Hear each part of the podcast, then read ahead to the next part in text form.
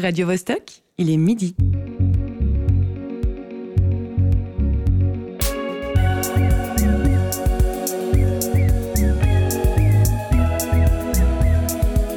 Midi bascule. Tous les vendredis à midi. C'est un slogan magnifique, huit lettres, deux mots. What else Georges Clooney a contribué à corriger le, slogan initial, et c'est lui qui a amené euh, cette expression. Euh, il est une sorte de point final par rapport à, l'idée que un, bon café, un excellent café avec son arôme, il n'y a rien besoin d'autre. Ce ne sont pas des pubs, en fait, euh, ce sont des mini-films, et en les multipliant, ben, on se retrouve avec une série culte. Il est 6 heures dans le Kentucky, où est né George Clooney, l'acteur qui a rendu le café sexy. Il est 3 heures à Seattle, où se situe le siège d'Amazon Prime, qui a vu son offre déclinée par l'humoriste Blanche Gardin. Et il est midi dans le studio de Radio Bascule, une plateforme libre de tout placement de produits. Bonjour et bienvenue. En régie, Alexis Rafaelov gère la technique. Aujourd'hui, nous passons à la loupe les collaborations entre marques et artistes. Elles se sont multipliées ces dernières années à tel point que notre façon de consommer s'en ressent. L'attente du public et le buzz font partie du jeu. Les liens se tissent autant dans le luxe que dans la grande distribution et sont profitables aux deux signataires du contrat. La marque gagne en crédibilité, gagne une crédibilité culturelle et l'artiste reçoit un apport financier non négligeable qui lui permet de travailler l'esprit plus tranquille. À une époque où les fonds étatiques alloués à la culture ne sont pas infinis, le sponsoring est l'une des solutions. On distingue deux types d'ententes, la collaboration produit, où l'artiste intervient dans la conception de ce dernier, et la collaboration d'image, comme celle qui réunit l'acteur américain précédemment nommé Inespresso. La personne qu'on a entendue en intro décoder cette série de publicités est le conseiller en communication Philippe Rollman. Pour que la magie opère, il faut une certaine symbiose entre le produit et l'artiste qui s'associe. Dans ce cadre, comment la personne créatrice peut-elle garder sa personnalité? Autrement dit, comment ne pas vendre son âme? Et jusqu'à quel point les marques ont-elles leur mot à dire sur les créations issues de leur partenariat? Midi bascule. Marie-Ève Musy. Nous allons en discuter avec deux invités en plateau, la DJ et cofondatrice du label 021 Moula et la directrice de la FCMA, la Fondation romande pour la chanson et les musiques actuelles, Alban Schlechten. Bonjour à toutes les deux. Bonjour. Bonjour. Georges Clounet-Misavar, est-ce qu'il y a une ou des collaborations marques et artistes dont vous vous souvenez en particulier? Moula Il euh, y en a plein pour le Super Bowl. Il y avait euh, euh, Beyoncé, Pepsi. On a eu, bah, là maintenant je parlais avec Alban, on disait genre Meiro, qui est un artiste genevois pour la Poste récemment. là j'ai vu Jennifer Lopez un peu partout avec les collants là. Calcedonia, un truc comme ça, je crois. Donc voilà, ouais, j'en vois plein d'artistes sur faire des collabs avec des marques. Et toi, Alban, il y en a une qui t'a marqué? Alors j'ai le j'ai Yeti euh, de la COP là de fin d'année avec Mark Kelly qui me avec une chanson qui restait bien dans la tête en plus. Euh, dernièrement, ouais, j'ai ça en tête. Ouais. Un troisième invité nous accompagnera tout au long de l'émission. Il s'agit du tatoueur et graphiste Maxime Buchy. Il est suisse mais vit aux États-Unis. Comme il est encore tôt là-bas, il nous a enregistré quelques notes vocales. Rachel Maisonneuve nous fera découvrir l'artiste Nicolas Novera et il transforme des produits de consommation tels les sugus en œuvres d'art. Nous écouterons évidemment quelques musiques et rirons avec nos deux chroniqueuses, Candice Savoya et José Lillo. En tant que voix de la radio, Candice, avec quelle marque souhaiterais-tu collaborer? Aucune, je pense. Ah bon? Non. Mais même euh, des marques, je sais pas. Je vois, en fait, je vois pas à quelle marque je pourrais servir.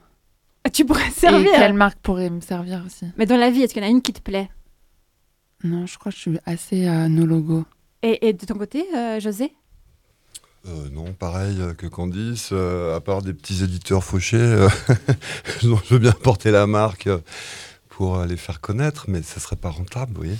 Très bien, alors avis aux grands groupes qui nous écoutent, ne contactez surtout pas José ni Candice.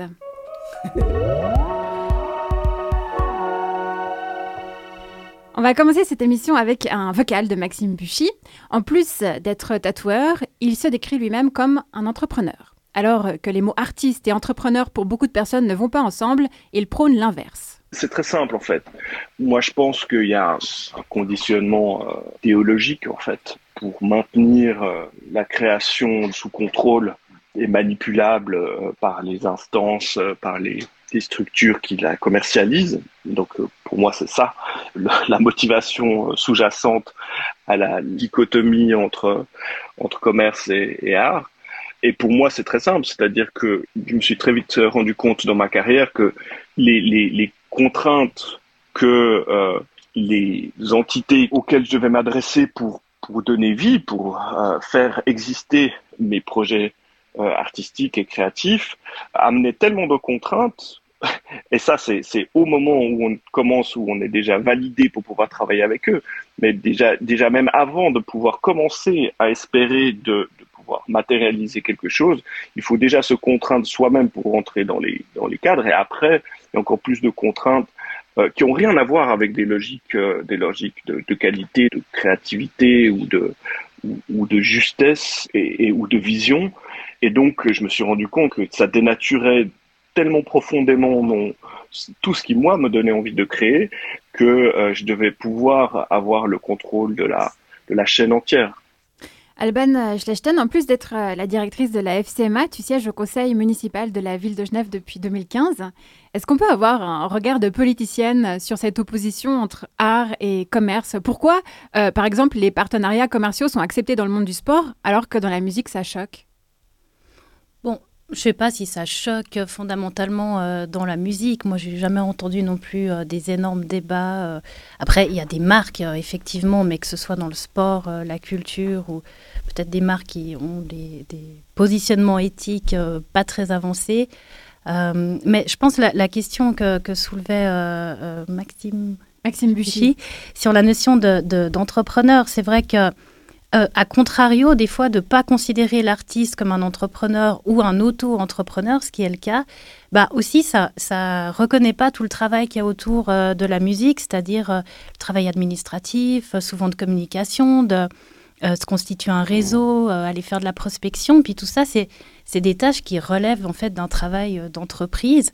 Et, et souvent, en fait, on, a l'impression que entrepreneur, c'est un, c'est un vilain mot. Mais en réalité, ça ne reconnaît pas en fait tout ce travail qui est autour de la musique parce que euh, l'art pour l'art, la musique, il faut bien qu'elle se fasse, il faut bien qu'elle mhm. se crée, il faut bien qu'on passe des heures à faire des choses qui sont beaucoup moins drôles, mais qu'en tout cas, en début de carrière, les artistes, et je pense que Maud, elle, elle le fait aussi avec ses jeunes artistes, mais c'est des tâches qui sont essentielles et indispensables. Ouais, donc pour les auditoristes mode, c'est Moula. Ah euh, qui, qui, a également une mentalité euh, d'entrepreneuse. Euh, tu as une formation en, marketing et avant de devenir DJ et de co-créer 021, tu as été assistante tourneuse du chanteur Stress. en quoi l'approche suisse-allemande t'a aidé pour ton label? Alors, je crois pas que c'est que l'approche suisse-allemande, c'est plutôt... en fait, moi, je viens du mouvement urbain donc vraiment street culture. Et en fait, notre base euh, du hip-hop, ça vient des États-Unis. Donc du coup, euh, tout ce qui a été créé pour le hip-hop, ça, vient des États-Unis. C'est les États-Unis notre marché euh, d'exemple, entre guillemets, le, premier marché.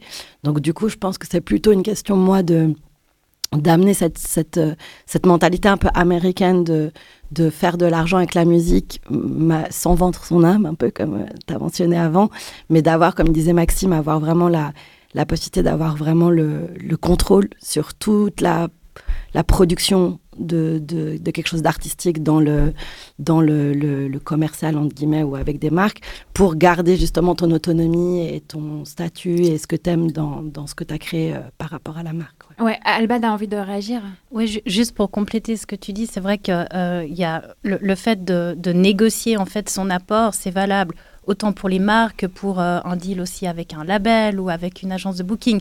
En fait, un artiste doit, doit sans arrêt, euh, de nouveau, je reviens à la notion d'entrepreneur, parce que négocier pour pouvoir diffuser son, son œuvre, et eh ben, mhm. en fait, c'est un travail qui, qui n'est pas forcément uniquement fait euh, avec des marques, mais qui est fait au quotidien avec toute une série de structures qui, qui gravitent autour du, de la création musicale. Et alors justement, quand on jette un œil au site internet de 021, on voit un nombre impressionnant de sponsors, en plus des subventions classiques comme la ville de Lausanne ou Pro Helvetia.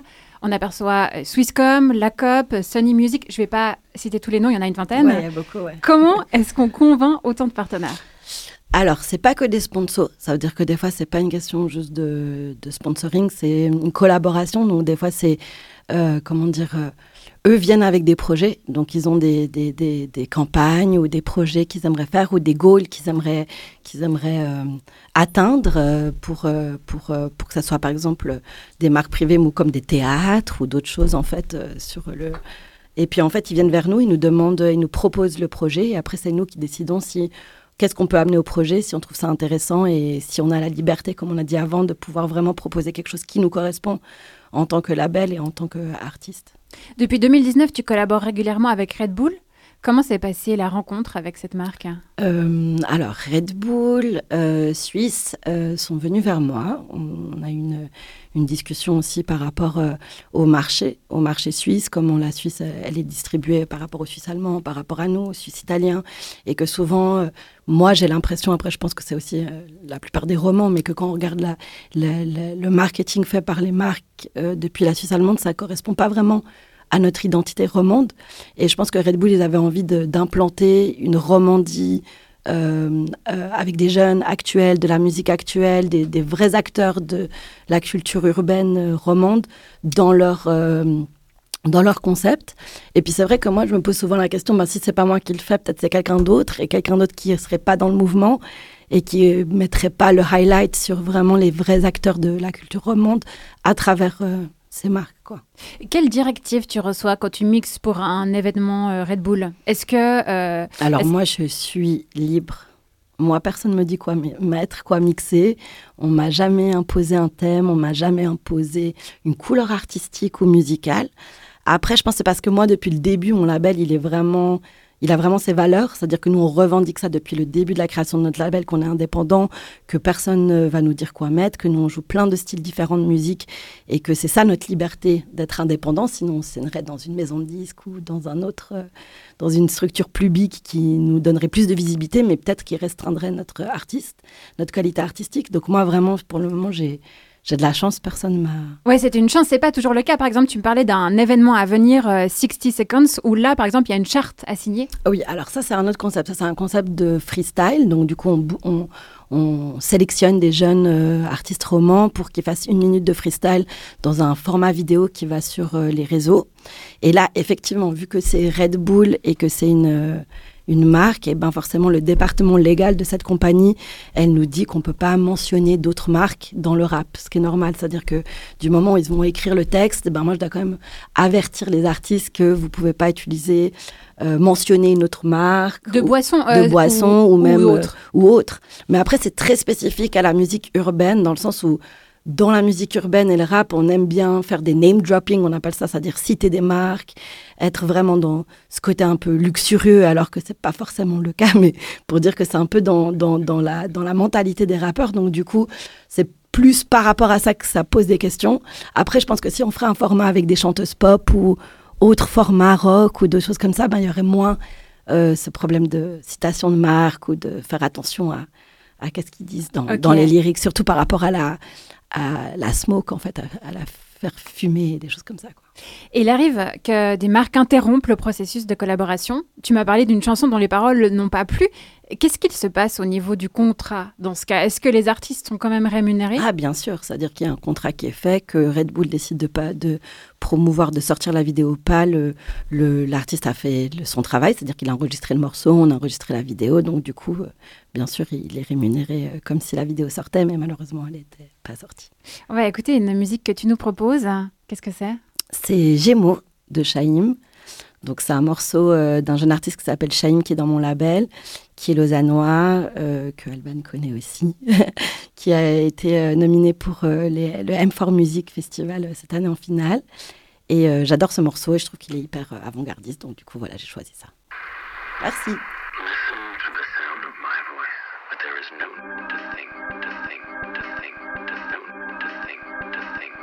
Je suis un gémeau. Big Gémeaux, hein. Ici je fais mon buzz, j'ai rien à envier au jet d'eau, hein. Camouflage du gecko, hein. Aceta sur le déco, on m'a toujours dit gros t'es spécial, il me fallait juste un micro, hein. Une balle en fait la déco, hein. Rien à foutre ton pélo. Et si c'est passé, je vais investir dans plusieurs métaux. Pile, brick, Lego. Jeune enfant. Vous êtes dans Midi Bascule, j'espère que vous allez bien. Aujourd'hui, on parle des collaborations entre artistes et marques. Et une personne sur notre plateau est absolument contre la publicité. Mais qui est-ce? Question rhétorique. C'est José Lillo, évidemment. Oh, c'est bon? Ça alors? Étrange.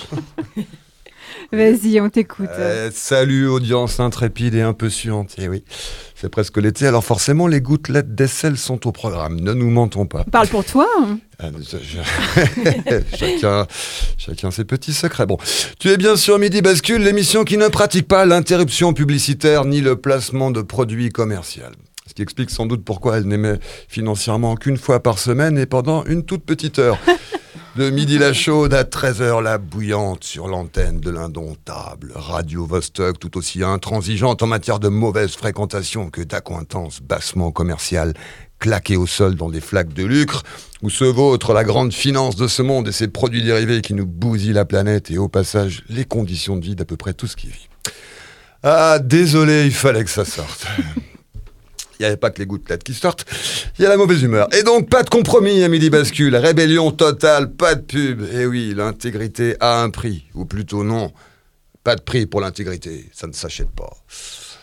Il fallait bien qu'une poignée d'irréductibles se dévoue. Eh ben, c'est nous, le staff Bascule. Pas de pubard dans nos relations proches, pas de contrat juteux qui lie nos destinées à une boisson énergisante ou à une nouvelle génération de smartphones. Abstinence, austérité, sobriété, tant pis pour la thune. L'équipe de Midi Bascule cet été, on ira camper à Vesna, Pointe-à-la-Bise, à 7 km du jet d'eau. Voilà pour nos vacances, faute d'avoir vendu nos âmes et nos voix pour doper la croissance. Et enfin, bronzer en string fluo aux Maldives, un perfect colada dans le gosier pendant que le monde court un continent à sa perte. Au moins, à Vesna, Pointe-à-la-Bise, au pire, pendant que tu barbotes, tu te cognes contre un silure visqueux pas contre un pubard huilé qui a capitalisé sur la ruine du monde pour se payer un resort 5 étoiles à l'autre bout de la planète. Alors non, pas question de participer à ça, pas question de prendre l'ascenseur social en fricotant avec des marques cotées en bourse qui dilapident nos dernières ressources et qui implémentent dans la tête des gens la pulsion de consommation comme une greffe pubardeuse d'un deuxième cerveau dédié à se faire stimuler par à peu près n'importe quoi de- non essentiel, comme on disait autant jadis du Covid. Scoop Je suis farouchement anti-pub. Rien. Même pas sur ma sape. Je refuse de porter des fringues avec les logos moches des marques, soi-disant que ça empouvoirerait le charisme naturel des gens. Non mais, on peut vraiment vous faire avaler n'importe quoi. Allons, allons, t'empouvoirer. Il n'y a que des fringues noires qui peuvent faire ça. Et je le prouve, regarde. T'as vu ce charisme? Et pas la moindre marque. hein. Bon, en radio, c'est plus difficile à prouver, évidemment. Mais les invités et les collègues peuvent témoigner. Témoignez, s'il vous plaît. Oui, absolument. Oui, on témoigne.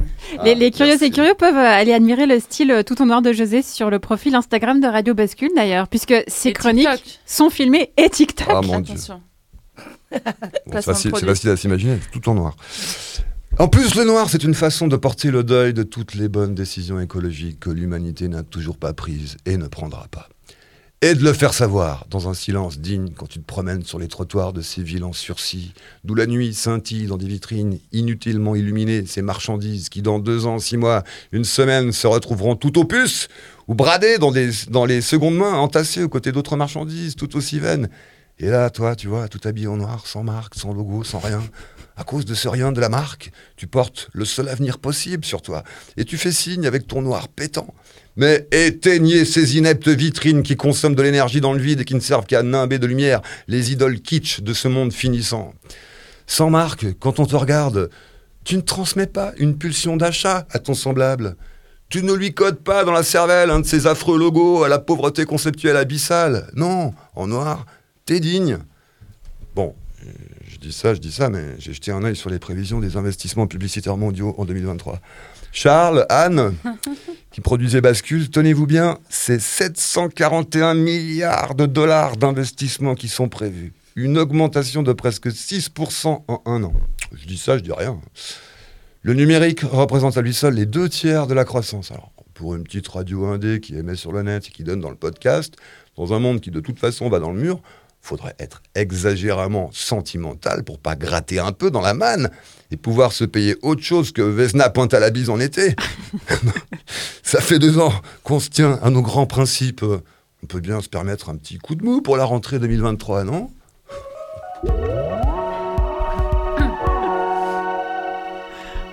On nous fait signe que non euh, en coulisses, euh, José. Je prends note. Merci beaucoup pour euh, cette nouvelle chronique écologiste. On pourrait labelliser tes interventions. Que penses-tu du label euh, CHCE Chronique à haute conscience écologique. Oh, haute conscience, je sais pas, il faudrait aller plus loin dans la haute conscience. Non, mais c'est des mots, moi, tout de suite. Après, moi, je, toujours, je fais jamais assez pour ça. Enfin, personne ne fait jamais assez. C'est bien le drame, quoi. Alors, euh, Red Bull donne des ailes, des ailes et des déchets.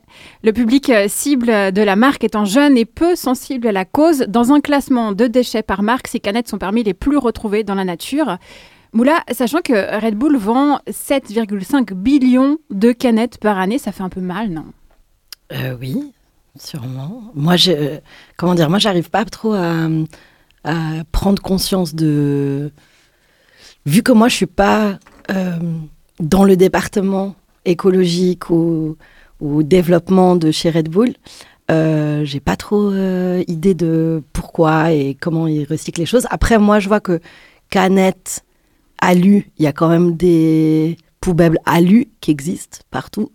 Donc, est-ce que c'est plutôt aussi la responsabilité des jeunes de mettre la canette dans la poubelle alu Les- Oui, c'est plutôt ça, c'est plutôt rééduquer. euh, Ouais, enfin, je pense que c'est réparti aussi. Puis Je pense que Red Bull, ils sont pas au top aussi sûrement sur euh, l'écologie, comme toutes les grosses marques, comme on a mentionné avant. euh, Il y a encore un long chemin à faire. Mais euh, je pense qu'il y a aussi ce... Enfin, ça reste une canette euh, alu qui va dans une poubelle alu. Voilà, ouais, c'est plutôt sur la manière dont agit euh, la population qui, qui, qu'il faut, c'est ça qu'il faudrait changer en Les fait. deux, en fait, ouais. Il doit y avoir un...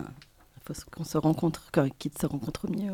Et d'ailleurs, euh, Red Bull avait fait euh, un effort puisque euh, ces canettes sont 60% plus légères qu'il y a quelques années. On va s'intéresser à un artiste qui exploite le concept d'Andy Warhol depuis 15 ans, Nicolas Novera. Rachel Maisonneuve a suivi le parcours d'une de ses œuvres, celle qui se vend le plus, Sugus. Produit de consommation transformé en œuvre d'art, l'incontournable petit bonbon helvétique fait partie d'une série que l'artiste a appelée Et si Warhol avait été suisse De l'idée à la fabrication, Nicolas Novera nous raconte comment il gagne sa vie, entre autres avec ses marques iconiques.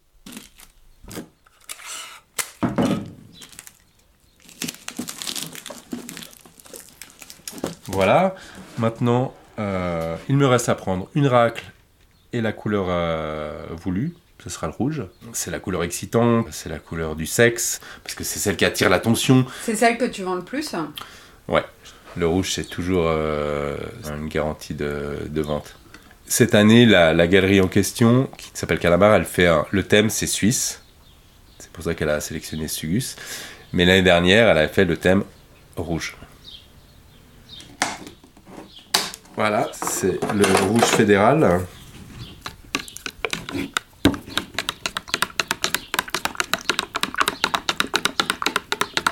On remet bien. Et maintenant, on va racler. Alors, je sais pas si tu entends quelque chose.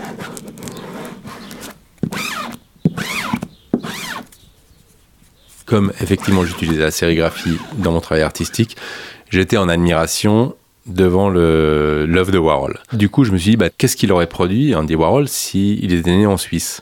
Donc j'ai commencé à, à extrapoler. Je suis parti sur les produits de consommation comme le coca, qui est devenu un Sinalco, comme les soupes Campbell très connues, qui sont devenues des pots de Cénovis, et à chaque fois, je recréais des œuvres qui avaient la même taille. Mais ensuite, euh, j'avais un problème de conscience parce que je me disais est-ce que c'est l'usurpation? Est-ce que c'est vraiment un, un vrai projet? Donc j'en ai parlé à, à des amis artistes. Tous, ils étaient unanimes et ils me disaient non, non, mais vas-y, fonce, c'est génial et tout ça. Et maintenant, on va au lavabo, tu m'accompagnes? Alors, je, t'en ai fait un là, mais euh, effectivement, euh, quand j'en fais plus- plusieurs, ça peut, ça peut me prendre une demi-journée, tu vois.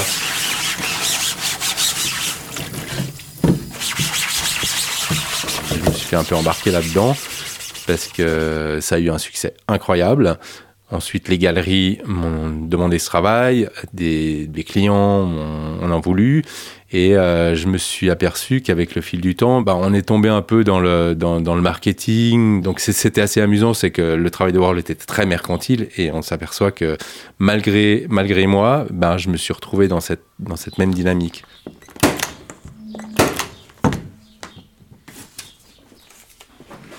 Maintenant, il me reste à, il me reste à coller l'étiquette. J'annonce la couleur du sugus, son numéro, les dimensions, la technique et à signer quand même. J'ai une grosse production, donc je me retrouve avec une série qui date de 2008 et actuellement ça représente 50% de ma production. T'es pas lassé? Si on peut parler de production. Bah non, parce que c'est quand même euh, une, une, part alimentaire. Je vis de mon travail, donc euh, c'est une part alimentaire que je peux pas négliger. Et en plus, j'aime cette, cette, idée qu'elle est, qu'elle est devenue euh, mercantile, qu'elle est devenue très un peu commerciale comme ça, parce que j'aime assez ce principe-là finalement.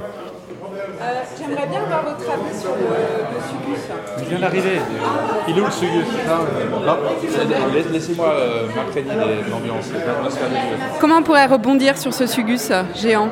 Eh ben justement, on a envie de s'y plonger. Il est moelleux, il est onctueux. Regardez-moi cette épaisseur, regardez-moi la couleur, regardez. C'est incroyable. J'ai envie tout de suite de le déballer et de le déguster. Après, ces marques suisses, elles sont évidemment assez exportables. C'est clair qu'on a le touriste, autant le touriste que le, que le local est touché par, euh, par, ces, par ces noms, qu'ils soient anciens, nouveaux. Au niveau de l'art, bah, spécialement Nicolas, qui a de l'art accessible, ce qui moi me plaît beaucoup, on en vend pas mal, ouais. Et qu'est-ce qui fait cet attrait c'est l'attachement marque, c'est le côté amusant, ludique, sympathique, euh, frais, euh, à la fois humour, euh, un peu cynique. Il y a tout un concept qui date de, du pop art en fait. Qui, on part du pop art des années 60 et en fait on arrive à le, à le dérouler encore aujourd'hui. C'est, c'est génial. Bonjour, vous regardiez ce Sugus? Oui, c'est magnifique. J'adore parce que Sugus, c'est une des premières choses que j'ai connues en Suisse qui ressemble à quelque chose aux États-Unis. Ils sont la même chose que Sugus, mais Sugus c'est meilleur, bien, bien entendu, c'est suisse. Qu'est-ce que tu penses de ce principe euh, d'acheter des œuvres de marque? Qui représentent des marques, donc. Euh, alors, euh, bah, c'est la, la, la, métamarque, c'est-à-dire que c'est la, marque qui se met. Maintenant, tout le monde achète des marques. Alors, si en plus on a des œuvres qui parlent de marque, c'est vrai que c'est tout à fait dans l'air du temps. Les, influenceurs, et, ils n'arrêtent pas de montrer des marques. Bah, les artistes, euh, bon, lui, ça fait très longtemps qu'il s'y est mis. Et puis, c'est pas n'importe quelle marque. C'est pas des marques de luxe, des marques populaires à la portée de, de l'homme de la rue. Euh, euh, c'est plus un, retour à l'enfance. mais pour nous, en tout cas, ça nous parle. Du coup, on a cette espèce de nostalgie. Et nostalgie, c'est vraiment un moteur très puissant. Hein c'est ce que je disais, hein. c'est que pour moi, c'est pas vraiment des marques, en fait, ça fait partie de, de, l'inconscient collectif. Et en fait, les gens qui achètent, ils achètent pas vraiment des marques, ils achètent de l'émotionnel, tu vois, ils achètent quelque chose qui fait partie d'eux. Mais je crois les Suisses, ils sont ancrés dans leurs marques de mémoire, comme le Suclus, le Toblerone, même nos anciens billets de banque je me rappelle dans une, autre galerie à Genève, il a fait une palette avec des imitations de billets de Suisse avec un garde à côté. Alors euh, j'ai une anecdote sur Andy Warhol. Un jour il était avec une amie euh, et ils avaient une, conversation comme ça. Ils ne savaient pas quoi peindre et euh, elle lui a dit mais qu'est-ce que tu aimes? Tout simplement j'aime l'argent. Et eh bien alors peindre l'argent.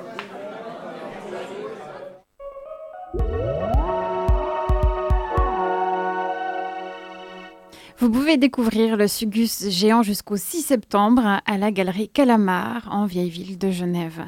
Candice, euh, toi, tu trouves le concept assez cocasse en fait, c'est vrai que c'est assez fascinant comment du coup l'art devient un produit et s'inscrit lui-même dans un système marchand. Et là, en plus, enfin, qui, dénonce. Et donc, comment il se sert de ces mêmes codes pour les reproduire. Et bah voilà, ça va à l'art, donc tant mieux. Mais après, on reste dans des galeries euh, qui sont très institutionnelles. Euh, Moula, tu es née aux États-Unis. Est-ce que la Suisse devrait davantage s'inspirer des US sur les modes de financement euh, artistique C'est dur comme question. Euh, je pense pas qu'il y a un modèle euh, parfait. On est d'accord. Même maintenant, on voit en 2023 qu'il n'y a aucun modèle qui est parfait. Après, je pense que nous, les, les Suisses, on est un peu. C'est dans notre culture d'être très diplomate, de faire très attention aux autres, de faire attention à ce que. des sentiments des autres et de faire attention à ce qui nous entoure et tout. Donc, euh, on est déjà plus euh, peut-être conscient que les Américains sur.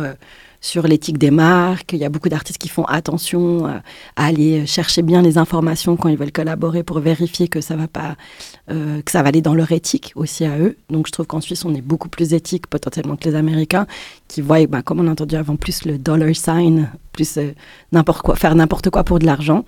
Et nous en Suisse on n'est pas trop comme ça. Donc du coup il faudrait trouver un juste milieu. C'est-à-dire que je pense que nous, en artistes suisses, on a besoin aussi de, des marques pour avoir des sous, pour pouvoir nous aider à développer des choses et, et, com- et compléter ce qu'on peut demander euh, à la FCMA ou à ProLVCA ou d'autres fondations suisses. Euh, mais euh, on est moins américanisé que ça, c'est-à-dire que on va pas, comment dire, pour n'importe quel prix faire n'importe quoi. Et je pense que c'est ça qui nous différencie avec, avec les, le marché américain. Alban Schlechten, comment on négocie? Quelle marge de manœuvre ont les artistes? Sur le, le, le Sur le contrat, musique sur, euh, Alors, il y a, sur l'argent, justement. Alors, y a, je pense qu'il y y a autant de manières de négocier qu'il y a de, de contrats. euh, euh, on est dans, quand même dans un système ultra-libéral où on peut faire à peu près tout et n'importe quoi. Euh, malgré tout, il y a quand même des précédents. Donc, il y a quand même des artistes ou des labels qui se sont engagés sur cette voie. Euh, moi, j'encourage déjà les artistes, euh, jeunes ou pas d'ailleurs, à se renseigner quand, euh, ils doivent signer quelque chose, hein, quel que soit le type de contrat d'ailleurs, de prendre contact avec d'autres artistes ou des labels qui l'ont fait, ou avec nous. On peut les orienter aussi vers des personnes au niveau juridique, parce que c'est quand même des contrats euh, sur le moment qui ont l'air sympas, qui effectivement amènent euh, une solution financière immédiate. hein. et puis ça, on peut, on peut pas vraiment... euh, moi, je vais pas porter un jugement de valeur là-dessus. Effectivement, il y a des, styles musicaux comme la musique actuelle qui sont beaucoup moins dotés au niveau des fonds publics. Donc, euh, on peut pas après faire le procès d'a- d'aller trouver d'autres types de financement. Par contre, c'est vrai que ça vaut la peine des fois de- de- d'attendre... euh, quelques jours pour signer quelque chose, se renseigner, parce que ça peut vraiment lier sur, sur des années. Donc, c'est important de, de connaître ses droits et, et de faire valoir ses droits. Mais est-ce que la FCMA a par exemple une grille tarifaire ou des recommandations? Non, ça n'existe pas. Euh, Ça, ça existe même dans le domaine de la rémunération des artistes euh, en musique actuelle, donc dans les contrats euh, de placement de musique. Ou... Après, il y a des standards, mais ça, c'est vrai qu'il faut...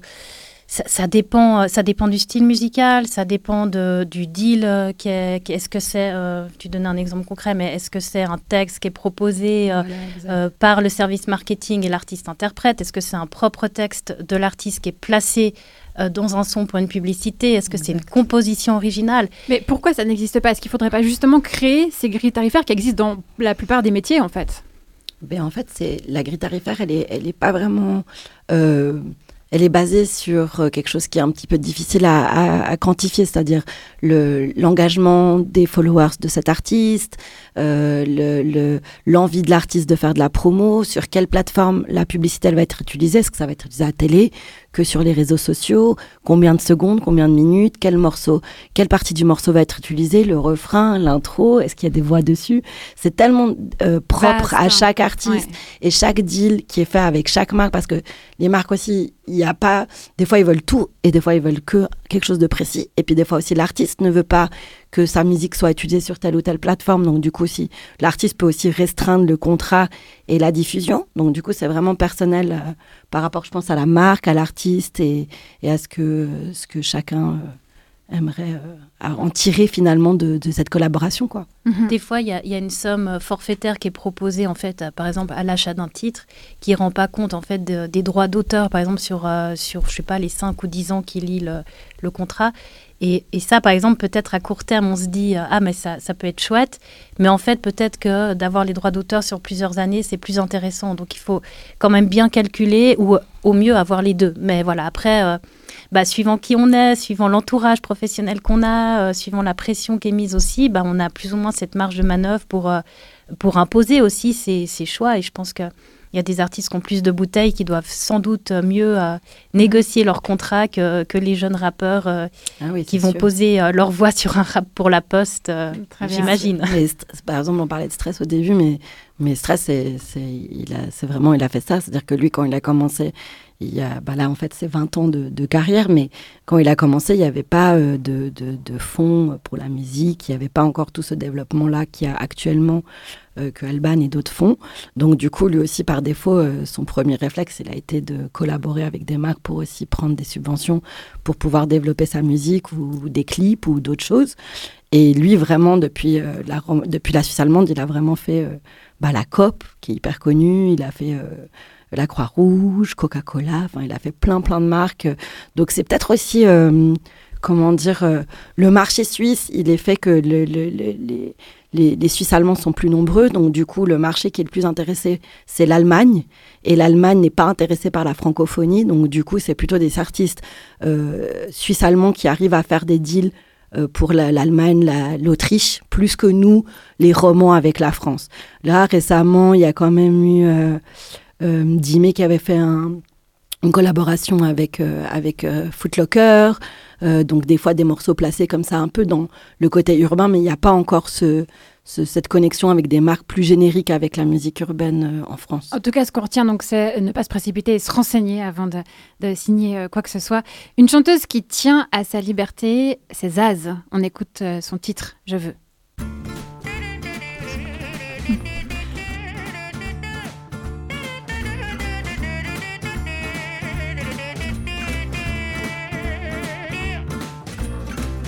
Donnez-moi une suite au Ritz, je n'en veux pas des bijoux de chez Chanel, je n'en veux pas. Donnez-moi une limousine, j'en ferai quoi?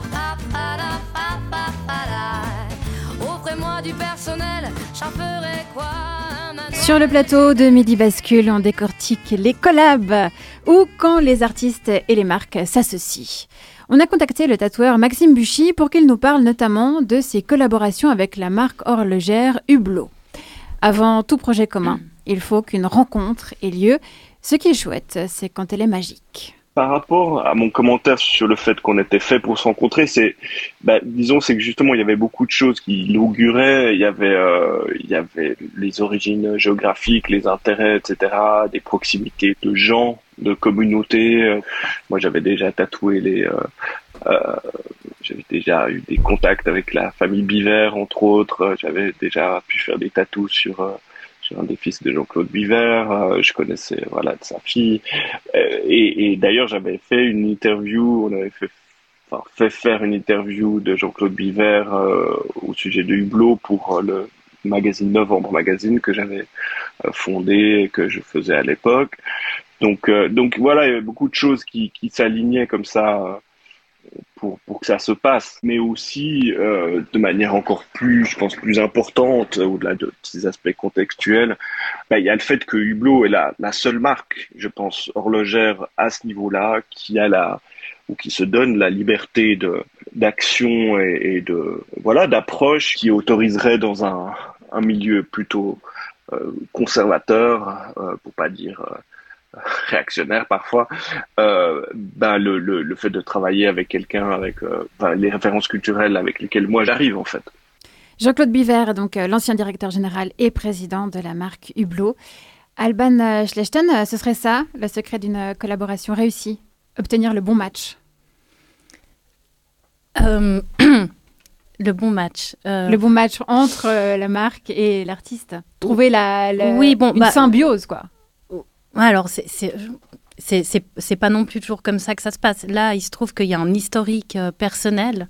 Et puis, en général, il n'y a, pas de lien direct euh, avec. euh, enfin, il y a un lien direct avec le service juridique et développement de la marque, mais il n'y a, pas ce côté. Enfin, je pense pas que. les artistes qui placent leur musique sur des pubs XY, qui vont manger avec l'équipe de CIO.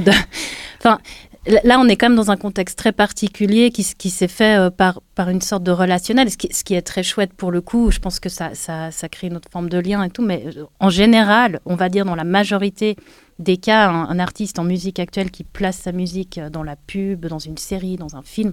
Alors, dans une série ou un film, ça peut être une collaboration, ça peut être une composition. Donc là, il y a, y a une, une relation artistique, mais euh, quand on place sa musique sur, euh, sur une publicité, il n'y a, pas de relationnel qui entre vraiment en jeu, euh, à moins que ce soit la marque de sa grand-mère ou de sa tante, j'en sais rien. Mais non, dans la majorité des cas, ça se passe pas comme ça. Euh, vous travaillez justement à la FCMA euh, sur le positionnement et l'image euh, des, des artistes aussi. Comment est-ce que toi tu conseillerais un artiste qui hésite à collaborer Mhm. avec une marque par exemple? Alors, moi, déjà, je vais pas lui dire euh, c'est juste ou c'est faux, mais je vais euh, l'aider à se poser les bonnes questions sur son envie, son identité artistique, comment il ou elle se voit aujourd'hui, dans cinq ans. Euh, Qu'est-ce que ça va lui apporter aussi financièrement, au niveau peut-être. Il y a toujours du pour et du contre. Donc, qu'est-ce qu'on gagne, qu'est-ce qu'on perd si on s'associe peut-être à certaines marques alors qu'on a, qu'on a un discours très engagé ou, ou, ou qu'on table peut-être sur des réseaux peut-être plus militants, il bah, faut peut-être réfléchir un peu à, à l'image qu'on qu'on véhicule.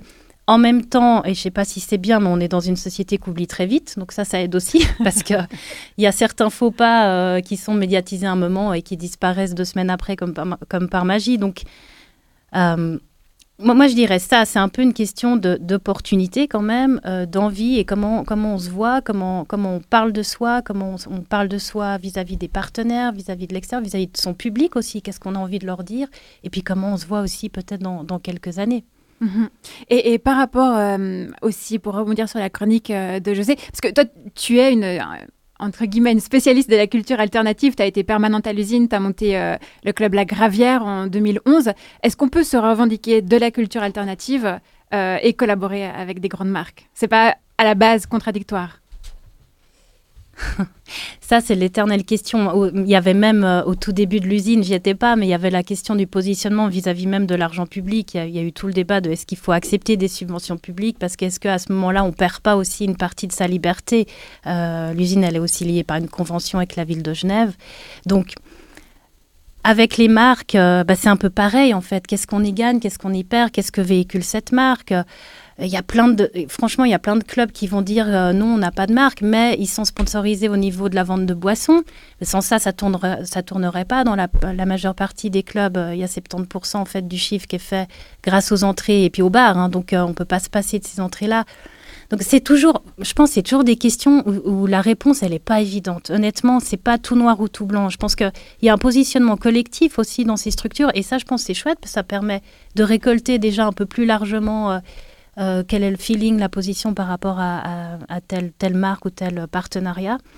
Mais euh, moi, j'ai vraiment de la peine, de nouveau, hein, comme pour les artistes, à dire à une structure, un festival, un club, euh, non, on surtout pas de sponsoring privé, alors qu'on sait très bien que le public va jamais, en tout cas pour l'instant, soutient pas énormément. Après, de nouveau, il y a des marques qui ont peut-être un discours euh, plus euh, cohérent et, et- et éthiquement valable, mais ça, ça c'est le positionnement de chacune et chacun. On va écouter la chanson de Mylène Farmer sans contrefaçon dans une version revue par euh, Billy Bird. C'est ton choix musical Pour euh, Oui. quelle raison tu nous recommandes ce titre Alors, bon, déjà, il y a un contexte, parce que quand vous m'avez, enfin, quand tu m'as demandé euh, euh, de quel titre, en fait, je voulais choisir, j'étais en plein dans le, la, euh, la projection mentale de la grève de mercredi. Et, parce que je l'avoue, je vais au concert de Mylène demain soir. Et oui, parce que Mylène, c'est quand même une grande dame de la pop et de la chanson. Et, euh, et c'est une marque de fabrique à elle toute seule d'ailleurs, donc ça tombe bien, ça, ça colle dans le thème. Et puis parce que j'avoue, je l'ai jamais vue en concert, puis c'est un peu toute mon adolescence, les chorégraphies, je m'en souviens encore. Donc heureusement que l'émission n'est pas filmée d'ailleurs. Bon, allez, pour, pour se mettre dans l'ambiance. Puisqu'il faut choisir un mot doux, je peux le dire. Puisque sans contrefaçon, je suis un garçon. Et pour un empire, je ne veux me dévêtir. Puisque sans contrefaçon, je suis un garçon. Tout seul dans mon placard, les yeux cernés de noir. Vous êtes toujours dans Midi Bascule. On entame la dernière partie de l'émission. Vous qui nous écoutez, on attend vos messages sur les réseaux sociaux. Entre nous, on a pas mal de thèmes à choisir pour la rentrée prochaine et vos idées sont les bienvenues. Je le rappelle, il faut que le sujet culturel proposé soit en pleine évolution, plein changement ou, ou en pleine bascule, si vous préférez. Allez, à vos claviers, on se réjouit de vous lire. Retour pour le moment à la question qui nous occupe aujourd'hui avec la chronique de Candice. Il y a des artistes qui acceptent de collaborer avec les marques et il y a celles et ceux qui refusent. C'est le cas de Blanche Gardin qui a récemment communiqué ne pas vouloir participer à l'émission télévisée LOL qui ressort, produite par Amazon Prime. Pas évident. Blanche Gardin affirme publiquement qu'elle préfère aller chez le dentiste plutôt que de se faire 200 000 euros en se retenant de rire. Pas évident comme choix. Le 20 avril dernier, l'humoriste française publie sur Facebook une lettre adressée à Jeff Bezos, le milliardaire fou patron d'Amazon. Elle lui dit refuser de participer à l'émission de télé-réalité LOL, malgré le petit cachet à 200 000 balles la journée de tournage. LOL qui ressort, c'est la nouvelle tendance du moment sur les internets. Le concept est simple. 10 humoristes enfermés ensemble pendant 6 heures. Le but, ne pas rigoler. Et la personne qui gagne offre 50 000 euros à l'association caritative de son choix, soit 4 fois moins que ce qu'elle empoche elle-même. Est-ce qu'il n'y a pas un peu du foutage de gueule? Super la charité d'Amazon. Ah, c'est sûr. Mais du coup, Blanche Gardin en profite pour dénoncer les pratiques du grand groupe et ça, c'est pas mal. Oui, elle dit à Jeff que ça lui trouerait le cul de toucher autant d'argent de la part d'une entreprise qui respecte ni la loi ni la morale. Fraude fiscale, conditions de travail déshumanisantes, empreinte carbone, camp de concentration ouïghour, mort du commerce de proximité, tout y passe.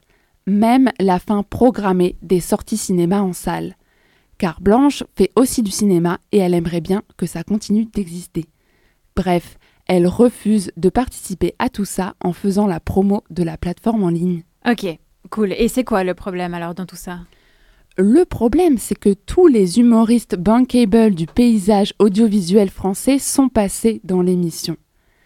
Alors on fait quoi maintenant qu'on a cette info sur l'envers du décor? Les détester? Boycotter leur spectacle? Arrêter de commander des couches en se grattant les couilles, comme dit Blanche Gardin? Elle est souvent dans la controverse avec ses posts Facebook et sa relation avec Louis C.K., mais là, c'est plus compliqué. On sait déjà tout ça. Elle nous met juste un peu plus le nez dans notre caca. Et comme elle a balancé les chiffres, certains de ses amis du show business lui reprochent d'avoir été transparente sur les montants faramineux des cachets. Et surtout, d'avoir décrédibilisé leur statut de personnes cool et marrantes qui s'amusent bien dans la grande famille des comiques à la télé. L'humour est devenu un business et ça, Amazon l'a bien compris. Et comment a réagi Amazon? La plateforme se défend en répondant que oui, oui, ils payent des impôts, créent des emplois, font du greenwashing, etc. Est-ce qu'on y croit? Non. Est-ce que ça va changer quelque chose à leur pratique? Non. Mais peut-être que ça a un peu marché, car Marion Cotillard et Camille Cotin ont refusé de participer à l'émission suite à la déclaration de Blanche. Bon, après, venant des égéries Chanel et Dior, je sais pas vraiment ce que ça vaut comme boycott. Oui, oui, alors maintenant on va choisir les marques avec lesquelles on travaille, mais pas trop quand même. Tout ça n'est une vaste supercherie. Et pour oublier la dureté du monde, on va retourner devant la télé, regarder des vidéos de comiques pour nous détendre. Alors, gros coup de promo pour Blanche? Véritable positionnement éthique et politique? Lynchage gratuit? Récupération d'Amazon? Une chose est sûre, maintenant, plus personne ne rigole.